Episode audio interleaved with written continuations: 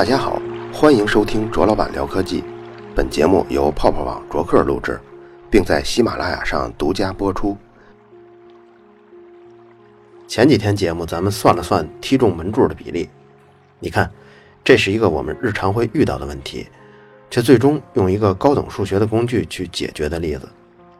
而从我们熟悉的加减乘除跃迁到这种积分的应用，只是因为我们不只希望得到一个正对球门的结果，我们还想知道所有角度下的均值是多少。你看，只要你的好奇心多一点点，思考的时间再多一点点，就有的忙活了。今天的喜马拉雅分发的新闻节目呢，就是讨论因为出轨而导致离婚要不要赔偿过失方的精神损失费。法律问题咱们不是很专业。但是凭印象中啊，我觉得咱们法院系统中对精神损失的赔偿额度一直不高，几千块。找资料的时候呢，我还看到一个山东高院的副院长他的说法，他说，很多人认为彩礼是为了结婚而付的，离婚呢就应该返还。其实呢，这是一个误解。他说，最高人民法院婚姻法解释第二条规定，有下面三条符合，法院才支持返还彩礼，一个是。双方未办理结婚登记手续，二是双方办理了结婚登记手续，但未共同生活；第三是婚前付给了这个彩礼，但是导致了给付人的生活困难。如果不符合这三条情况，法院就不支持返还彩礼了。你看前两条属于同一类啊，就是双方的婚姻关系还没落实，一个呢是法律上没落实，一个是实际的婚姻生活没落实。另外呢，还有有一些地区，他给彩礼啊，要彩礼，这数额都特别大，所以为了保护男方的权益呢，就有这样的规定。但今天我想说的话题呢，是一个可以归到理科思维角度下的。你像对于出轨这种事儿吧，当事人都不会亲口承认的。就算是你想通过匿名的问卷调查去统计一群人中曾经出轨的这么一个统计数据，填调查问卷的人甚至都会说谎。比如说，那调查问卷肯定就有这么一道题，问是否曾经出过轨，一个是 A，一个是 B，你要不就得选，要不就得勾。虽然这个问卷是匿名的，但是你交卷的时候，你心里头就不安，你就想是不是收件人就往这题上瞥一眼呢，是吧？所以我啊，还是勾那个没出过轨吧。按常理这么一想，这个问题很难让人说实话，但是通过一种数学处理。可以让所有填问卷的人都能放下戒心，好好的填真实情况，并且保证他的隐私不会被泄露。这个做法具体是怎么操作的呢？说来挺有意思的。我原来把这个曾经写到我的 QQ 空间里头，后来 QQ 空间不是能看谁看过这篇文章吗？我就发现看这篇文章的大多都是一些女性，因为我这 QQ 空间经常写一些关于数学模型啊这些方面的思考。大多数女生啊，一点兴趣都没有，唯独这一篇是例外的。好，话题转回来，咱们看看怎么做的。这个操作分三步。第一步呢，让每一个人都回答一下三个问题。哪三个问题呢？我给编了一下。一个是你手机号最后一位是不是偶数？第二个问题，你的生日是不是在六月份之后？第三个问题，你的名字是不是三个字儿？每个问题都需要回答啊。回答完之后，统计一下这三个问题。答是的比例是多少？百分比是多少？第一个问题答是的百分比就给它记成 y 一，第二个问题呢就是 y 二，第三个问题答是的比例就是 y 三。第二步呢，让所有被调查的人呢拿两个硬币，拿这个硬币呢自己去摇去，不让那个做调查的人发现，你就自己闷得密，你就去摇。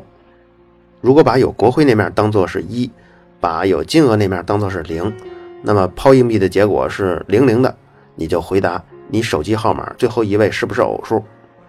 摇完了是零一的，你就回答你生日是不是在六月份之后。摇完之后结果是一零的，你就回答你是否出过轨。摇完了之后结果是一一的，你就回答你的名字是不是三个字儿。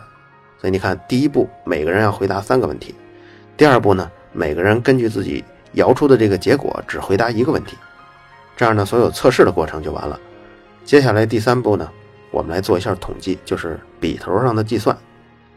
刚才第二步呢，所有人都测完了以后，不论他回答是哪个问题，我们只把回答是的比例给挑出来。这个比例呢，也是一个百分比，我们记为 b。这样我们就能最终得出来，所有被调查的人中出过轨的人的比例是四 b 减去 y 一减去 y 二减去 y 三，就是这么一个数字的结果。当然，为什么会这样呢？这用集合的思想就能解释。因为第一步中是三个无关的问题，我们已经筛选出针对每个问题回答是的人的比例了。那第二步中呢，一共有四个问题，但是三个问题是跟第一步中的问题是重复的，只有一个是我们其实要问的，就是说你出没出过轨。但不同的是，那些被调查的人只回答其中的一个，所以呢，当人数足够多的时候，第二步中所有答过是的人。其实就已经包含了前三个问题中所有答过是的人了，多出来的呢，就正好是那个在出轨问题上答是的人。这样呢，在最后做数据处理的时候，把针对四个问题所有答是的人中剔除掉三个无关的问题，剩下那一个概率就是出轨的概率。这个方法是统计一些隐私问题中常用的一种方法。你像调查人群中的阳痿啊、早泄呀、性取向异常啊什么的，也可以用。在这个方法中，我们就利用了一个随机数，让大家感觉安稳，而且让大家感觉隐私更安全了。当然，基于上面的思路呢，我们其实还可以继续改进统计方法。因为你发现没有，如果你真的找人去做这个测试啊，跟着一二三步走，可能被测的人会有点晕。这统计什么呢？怎么做这么多不相关的东西啊？而且还来回做两遍，他这一晕呢，他要给你瞎填怎么办？所以改进方法呢？大体思路不变，咱们只改进一个步骤，咱们把它只浓缩在一个步骤中，而且呢，就只有一个问题，这个问题就是你是不是曾经出过轨。这时候呢，我们给这个被调查的人呢一个骰子，让他们自己偷偷去摇。这骰子有六个面嘛，一二三四五六，咱们就规定，只有摇中一点的时候，他才按真实的情况回答。他没摇出一点，摇的是二三四五六点呢，那这些人不论真实情况是什么。他们都一律回答是，这样一来，被调查的人呢，即便嘴里他说自己是出轨的，那也很大可能是因为摇中了二三四五六才说的出轨。他说出轨的时候，心里头也不怕被别人知道。这样步骤不但简化了，而且问题也更少了。被调查的人呢，也觉得自己隐私被保护得很好。如果这么做完以后，统计所有的回答是的人的比例，假如是 y 的话，那么出过轨的人的比例是多少呢？大家可以想一想，然后告诉我。近期出过几个数学模型来看待日常生活中的现象，比如像解释交通中的一部分的拥堵原因啊，还有秩序破坏的原因啊，还有射门的时候击中球门立柱的这些概率啊，这些呢都属于用理工科的思维去观察世界的这么一个动作。一个复杂的社会事件，它的原因是什么呢？谁都说不清，但肯定可以用一个一个的影响因素来分析它。这些数学模型呢，至少可以解释符合这部分条件的成因，但并不是说这个数学模型就能解决整个复杂的问题了。那么这期节目的前半部分，我们说的是在统计规律中用一种随机数的小技巧，来避免人们出现过度的心理防卫，不填正确的答案。那么这期的下半节，我们来说说人为什么出轨。咱们先定义一下什么叫出轨。那就是在婚姻关系之外存在和其他人的恋爱关系，包括心理上跟身体上的这部分内容呢，大都来自《裸猿》这本书，我也推荐大家阅读。虽然这是一本很老的书，一九六七年出版的。他对出轨的理解呢，是从生物的角度分析的，我非常非常认同他这种出发点。如果像诗人啊或者文人一样去理解爱情，我觉得那种理解是永远飘在空中的。而之所以能形成恋爱的关系、婚姻的关系，那一定是因为我们会如此做的生物。同样呢，比如像昆虫这种生物，它就没有情感。所有这些可以追溯到一个生物发展的基础上来。所以我相信，爱情啊、婚姻啊、恋爱，包括出轨，都可以追溯到一个生物发展的基础上来。下面呢，我就顺着这本书的逻辑给大家梳理一下。现存的灵长类一共是一百九十三种。其中只有一种呢是浑身皮肤裸露的，那就是人。人的出现经历了非常久的时间，最早最早出现猴类的雏形呢是在三千万年前，那个时候的灵长目动物就已经出现了尾巴，它们大多是杂食。再往后进化中呢，有一部分体型逐渐增大了，不再善于在树枝之间穿梭了。不过也因为它们身体强壮了，所以也不太容易被地面上的动物伤害到。尽管这样，地球的环境是如此，所有灵长类动物还都生活在森林里头。但是这种条件在一千五百万年前就已经发生了巨变。那个时候，地球上的森林锐减，逼迫了灵长类做出两个分类：一类继续留在森林中，这一大分支的灵长类呢，就是我们今天所见到的黑猩猩啊、大猩猩啊、长臂猿呀；还有一类呢，选择走出森林去平原讨生活。他们将面临的是和大量大型动物竞争的局面，这个呢，就是一个非常冒险的尝试。一千五百万年前的祖先，在当时看前途其实挺暗淡的。他们要想活下去，要不就得比那些肉食动物更会猎杀，要不然呢，你就得比平原上那些草食动物更会采集食物。你可能会说了，这两方面我们现在不是都做的挺不错吗？没错，但是这是最近几千年有了农业、有了科技之后才明显表现出来的。但是在一千五百万年前，我们的祖先在这两方面都是非常弱的。那个时候的灵长类呢，还没进化出直接消化草原植物的那种消化系统。之前咱们在森林中一直吃的是水果啊、坚果啊，那是一种唾手可得的、数量丰富的食物。但是在草原上可以消化的，那就只有植物鲜嫩的根茎了。这些东西可不好弄，你得挖呀挖呀才能吃到，可不是像从前那样一伸手就能摘到了。从前在森林中呢，除了吃水果、坚果以外，还能吃到些昆虫啊。小的爬行动物啊，鸟蛋之类的蛋白质，但是你一旦从森林中走到了平原上，它们面对的蛋白质呢，大都是那些大型的哺乳动物了。可是和咱们竞争的肉食性的哺乳类动物呢，不但跑得比咱们快，而且战斗力还比咱们强。这种劣势导致这批走出森林的灵长类动物生活的很艰苦，它们应该面临了无数次的绝灭的风险，但是繁衍呀，繁衍呀。竟然过了三十多万代以后还有活着的这些幸存者，到了距今二百万年的时候，这一部分灵长类跟三千万年前就已经非常不一样。最重要的特征就是出现了社会分工跟新的组织方式。你像拥有团体捕猎特征的这种动物啊，很多狼就是，但是几百万年前的古猿跟狼相比，拥有更发达的大脑，它们通过更紧密的配合。而且能使用工具跟武器来捕猎，他们用工具跟武器捕获了更多的食物以后，也就能保证更多的蛋白质的摄入，这就进一步保证了脑部的发育。还有一个就是他们固定居所了，不再是不停的迁移。固定居所带来的生活挑战，也是迁徙的生活跟森林的生活不能比的。比如说粪便的处理吧。因为这个要处理不好啊，各种寄生虫就会在身上长起来了，比如像跳蚤啊、虱子呀。这个跳蚤在猴子跟猩猩的身上几乎是不长的，因为跳蚤从来不在宿主的身上产卵，它们都是把卵产在有脏东西的地方，一般是窝里头。这个卵产下以后，三天就能孵下一种小蛆，这小蛆呢就是跳蚤的幼虫。这些幼虫并不吸血，它们只靠吃窝里的脏东西为生，比如像粪便呀。这个小区需要长两个星期的时间，然后作茧化蛹。这个虫蛹还要再经过两周的时间，才能变成跳蚤的成虫，才会找地方去吸血。你看，只要一个动物在一个地方居住的时间不超过一个月，那它就基本不会遭到跳蚤的频繁骚扰。但咱们现在的祖先呢，他们定居了以后，想要不被咬，那大小便就必须合理的处理了。还有很多事儿都是。森林中或者迁徙生活中不会遇到的，比如像食物的储藏，因为咱们是灵长类嘛，三千万年前咱们就是随手摘随手吃，这些食物不用储藏，它随时都是长在树上，它就是鲜活的。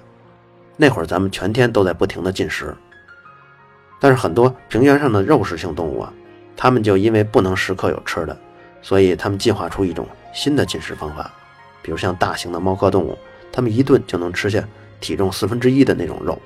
然后最多可以过一个月都不会再饿死。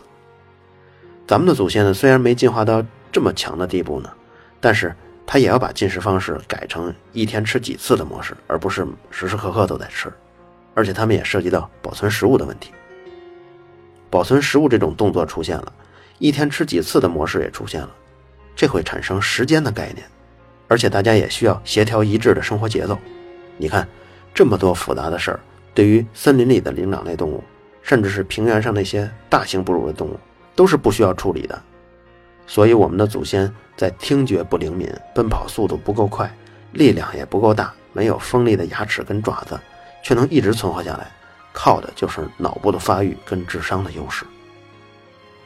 但是这种脑部巨幅的提升，它是有代价的，代价呢就是脑部的发育时间特别特别长。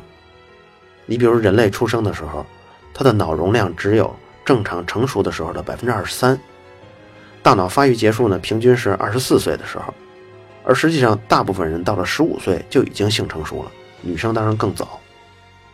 也就是说，人类已经可以生育了，但还是要再等八到十年，才能完善他们在社会合作中要掌握的各种技巧和学习的知识。那你要对比黑猩猩，他们在出生的时候，脑部就已经发育完成百分之八十了。黑猩猩的脑部，它们完全发育成熟呢，是在一岁的时候就完成了。你看，黑猩猩脑部完全发育完成之后，再过九年、十年，它们才会性成熟，而人类完全相反了，先性成熟，再过十年，脑部才能发育完。所以，人类的新生儿是不能等这个硕大的脑袋发育完全再生出来的，那会儿产道就已经不够宽了，就已经生不出来了。所以，要在这个脑部没有完全发育之前，要给他生出来。但这就导致，这个孩子只要生出来以后，他就没法自理。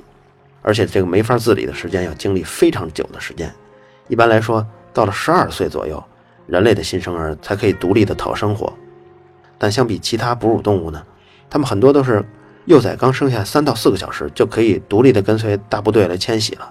你看，就算是智商很高的黑猩猩，也只需要三到四年的时间就可以很好的完成这个攀爬呀、奔跑啊、躲避危险呀。但是人类的新生儿三四岁那是非常脆弱的。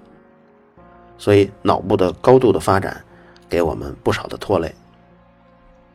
在母亲照顾幼儿的这十年的左右的时间，她几乎没有任何精力去独自捕食了。在百万年前，那古猿他们已经进化到雄性一起出猎，然后一帮雌性在固定的居所来抚育后代，他们是这种生活模式。从这个模式开始，异性之间就形成了一对一的配偶关系，产生了爱情的生物基础。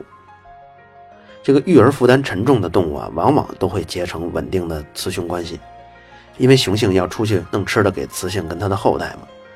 这个雌性要花大量的时间照顾后代，在生物界中能形成一对一的雌雄稳定关系的动物，一般都具备这个特点，就是育儿负担极为沉重。比如大家常听的，像南极的企鹅，在那个冰天雪地的环境中，那必须得双方配合好，孩子才能养活。其实半数以上的鸟类都有这个特征，因为鸟类啊，它这个孵蛋需要一个十天或者几十天的时间，所以鸟类拥有这个特征是比例最高的。但是人类跟这样的动物不同，是因为我们是群居的，在群居中还能产生一对一配偶关系，这怎么理解呢？裸猿这本书还给了解释：如果一只生育力旺盛的雄性，它要出去打猎去了，但是就因为它出去打猎。导致跟它配对的那个雌性失去了居住地的保护，结果让其他的雄性占了便宜，那这种事儿是不可接受的。不论后天的教化多久，也不会对这种事儿视而不见，完全没法容忍。你要想解决办法怎么办呢？其实也就只有一个办法，就是形成稳定的配偶关系。假如说他们雌雄之间已经默契地形成了一种彼此的忠诚。雌性不在雄性的视野的时候，它也拒绝跟其他的雄性交配，那这个雄性就可以放心大胆的去狩猎了，然后狩猎完了把自己的收获倾囊相赠，他就不用担心自己花心血养的是别人的孩子。而如果这种关系在群落中形成了一种共识，每个个体都熟知这种一对一的忠诚的关系，那么雄性之间的矛盾也会大大的减少。在狩猎活动中啊，它是需要多人配合的，各司其职。强壮的人呢，有强壮人的分工，比如说他去最终扔那个矛，他去近距离的攻击。那稍微弱一些的，身体小一些的，他依然有分工，比如说他要去做围追堵截，他要去吓唬这些动物，呃，把他们拢进包围圈。所以群体中比较弱小的人也必须赢得一些交配权，而不是像其他灵长类动物弱小的就干脆没有任何交配权。还有一个因素就是。二百万年前的祖先如果没形成这种关系啊，那在部落中一旦发生激烈的矛盾，后果一般比那个哺乳类动物互相争夺交配权要惨烈多了。为什么呢？因为那些肉食动物，它们顶多是爪子跟牙齿，但是咱们那个古代的祖先已经会制造武器了，这种武器的杀伤力可远高于爪子跟牙齿。也许呢，从前真的有那种古猿的部落，它根本没有形成稳定的一对一配偶关系，但我想他们一定是在部落内部产生了那种激烈的纷争，最后在战争中就自我消亡了，没活下来。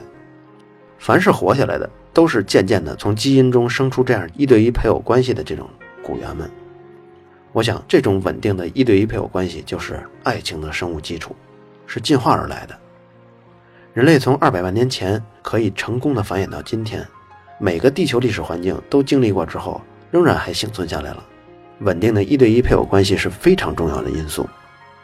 如果说的浪漫一点呢，就是是爱情让我们幸存在地球上的。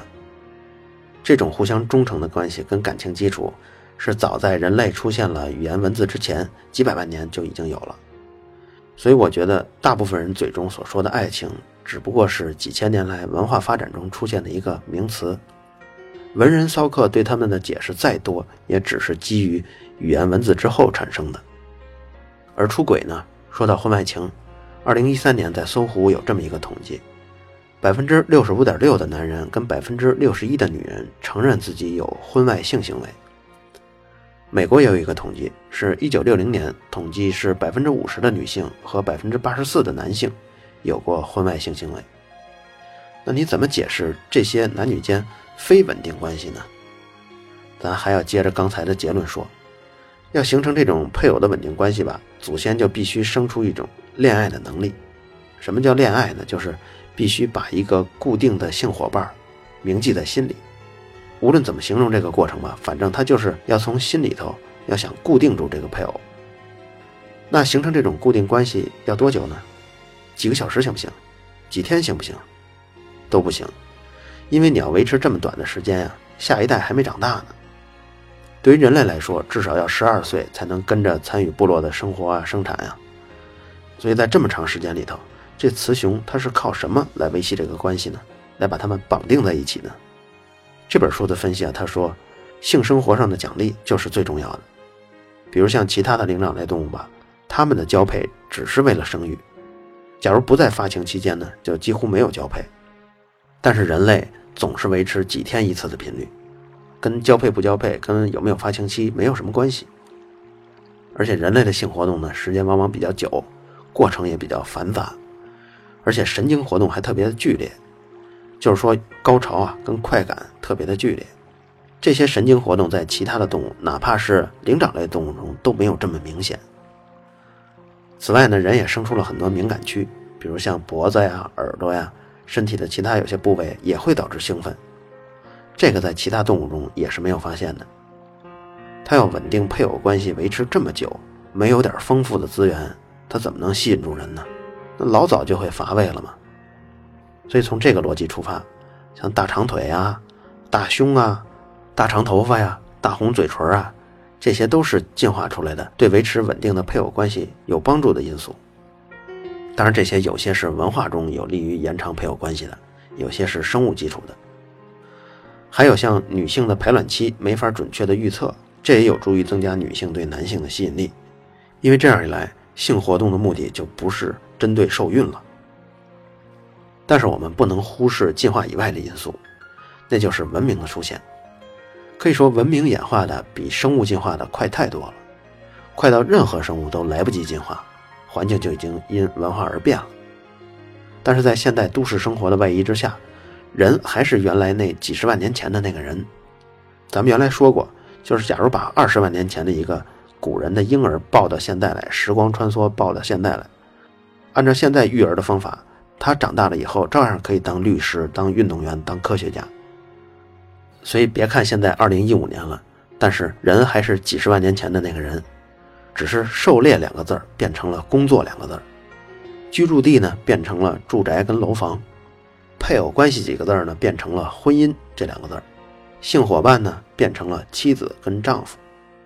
可是有一点，古代人类身上的各种的生物特征，靠进化出来的这些特点，全都是适应小型部落生活设计的，而不是为了适应大都市生活设计的。现在呢，我们每天跟成千成万的人摩肩接踵，甚至在网络世界中，这种接触的机会就更多了，就更方便了。陌生的异性给到的刺激频率也更多了。可是早在部落的时代，你看，咱举个例子，就算是配偶在公共场合，他们见面也要采取一种行动来故意的、有意的来抑制性冲动。如果你要不抑制的话，也会导致其他异性的性冲动。他们通常采用的什么做法呢？就是，都是见面以后互相摆出攻击的姿态，这种姿态就能抑制这种性冲动了。但是这种方法在现代社会就行不通了，因为你想与人为善啊、彬彬有礼啊，这些都是最值得鼓励的。从前那些像抑制性冲动的那种攻击姿态啊，就全都被压制住了。这个呢，就更增加了异性之间互相吸引的可能。你看频率又增加了，这种抑制的作用又削弱了，这也是增加了出轨的可能。二百万年前是雄性出去打猎，那雌性都在家里看护孩子。但现在的职场中，它又有男性又有女性，这就意味着在职场中，不论男女，都有许多东西需要忍住。生物基础形成的稳定的配偶关系，也就在这种环境中频频接受考验。还有我们刚刚提到过的，古代祖先的那种配偶关系，它最终的目的是为了什么呢？它是保证孩子可以健康长大到独立行走、独立行动，也就是十二岁出头。可是古代祖先他寿命没那么长，估计孩子长大了以后再过几年就死掉了，所以生物基础上呢，它并没有进化出一个无限长的长度来稳定配偶关系。但是到了现代，人的寿命平均都得七十多岁，也就是说从三十岁到五十岁这二十多年，这个性欲比较旺盛的这二十多年里头，它并没有进化出一个生物基础来保证稳定的配偶关系。可是别忘了。从单细胞生物开始，雄性就有一种尽量让自己的后代的数量最大化的这么一种生物的本源，所以在下一代已经长到一定岁数之后呢，这种原始的冲动它是始终存在的。另外还有一方面就是女性在现代社会中，她甚至可以做到独自养活下一代。有的是因为她可以工作呀，挣得足够多的钱；有的是因为社会保障非常好，社会福利非常好，单亲妈妈就特别多。还有的是因为姥姥姥爷呀可以帮忙照看孙子孙女儿，呃，于是制约这种稳定配偶关系的最重要的一个条件——育儿负担过重就不存在了。所以对女性来说，她也有余力选择其他的恋爱对象。当然，我不是说养孩子负担很轻啊，它只是相比二百万年前那种如果雄性不帮忙，母子一定会死亡这种严酷的负担来说啊。现代女性在育儿方面，那个负担应该是轻很多了。故事说到最后呢，我想起前几天看到的一个视频，非常令人动容。那个是二零一零年在纽约现代艺术博物馆，是一个女艺术家叫阿布拉莫维奇，穿着一身大红裙子，一直拖到地。她坐在博物馆的中庭里头，有两把椅子，中间有一个桌子，他坐在椅子上，每个人都可以上来。坐在他对面，跟他凝视一分钟。每天博物馆一开门，他就坐在这儿；到晚上关门，他就走。每天每天就这么坐着，和对面的人凝视。曾经呢，一共有一千五百多人跟他面对面凝视过，他面无表情，来一个就这样跟你平静的凝视。有的人跟他凝视几十秒啊，就泪流满面；还有的人呢，脱光了衣服想刺激他；还有的冲他大喊大叫。这个阿布拉莫维奇，他在这个圈中算得上是教母的级别，任凭你多少人来和他对视，和他说什么，岿然不动，平静地望着对方。在这一千五百多人里头，没有一个人能够让这搞行为艺术的美女动容，但是只有一个人，一个老头，瘦瘦高高的，一脸连鬓络腮的胡子，穿着一身黑色的休闲西服，一双高帮的帆布鞋。那天他来了以后。往教母对面一坐，这个红衣教母听到对面已经有人坐好了，把眼睛慢慢的睁开。哎，我仔细反复的看这个视频啊，他在睁眼的那一刹那，他的第一反应是惊喜的。然后呢，他抿了抿嘴唇，继续跟这个老头对视。但是看着看着，红衣教母的眼睛就湿润了。又过了几秒钟，泪流满面。然后两个人在桌子上就手拉手，就拉在一起了。拉了一会儿，又放开了，因为一分钟的时间到了。老头站起来，转身就走了。接着排在老头身后的那个人呢，又跟着坐上椅子。红衣教母坐在那儿，就我看，明显还没有调整过来情绪，不住的喘气，平复刚才的那种情绪。这是怎么回事呢？这挺有范儿的老头啊，他叫乌雷，是德国的一位艺术家。他跟阿布拉莫维奇这两个人曾经是恋人，他们在二十二年前分手的。可是，在二十二年之前呢，他们是艺术上的合作者，也是生活上的恋人，经常一起创作完成一些艺术作品。比如说，在一个很窄的歌剧院的门口，他们俩都赤身裸体，一个人站在门的左侧，一个人站在门的右侧，中间只大概留出一个六十厘米宽的一个空单人要是想进去呢，就只能从他们中间侧过身挤过去。他们就想看挤过去的这些人。是面朝着女方挤过去呢，还是面朝着乌雷挤过去呢？他们这样作品很多很多呢，但是在二十二年前是怎么回事呢？他们在艺术道路上跟感情上都遇到了危机，都觉得好像是方向不同了，爱情呢也维系不下去了，所以就商量好用一场历时三个月的团聚来结束这十二年的爱情。他们一个从长城的最东边走，一个从长城的最西头走。经过了三个月的时间，各走了两千多公里，然后在山西的二郎山会合，然后就为了这么一个最后最后的拥抱，拥抱完以后挥手告别。从长城分手之后，从此两个人天各一方，再也没有任何联系。乌雷呢，也从艺术圈就销声匿迹了。可是这次的纽约现代艺术馆，乌雷突然出现在阿布拉莫维奇对面，两个人十指相扣，在分手了二十二年之后达成了和解。这个故事也算是给我这期节目画上了一个完美的句号。在我说了那么多爱情的生物基础之后，让我们也感受一下文化的影响下，爱情对心灵的震撼。想看乌雷跟阿布拉莫维奇对视这一分钟的视频和二十二年前在长城分手的时候拥抱的照片呢？听众可以在我的微信公众号中回复“爱情”两个字。好了。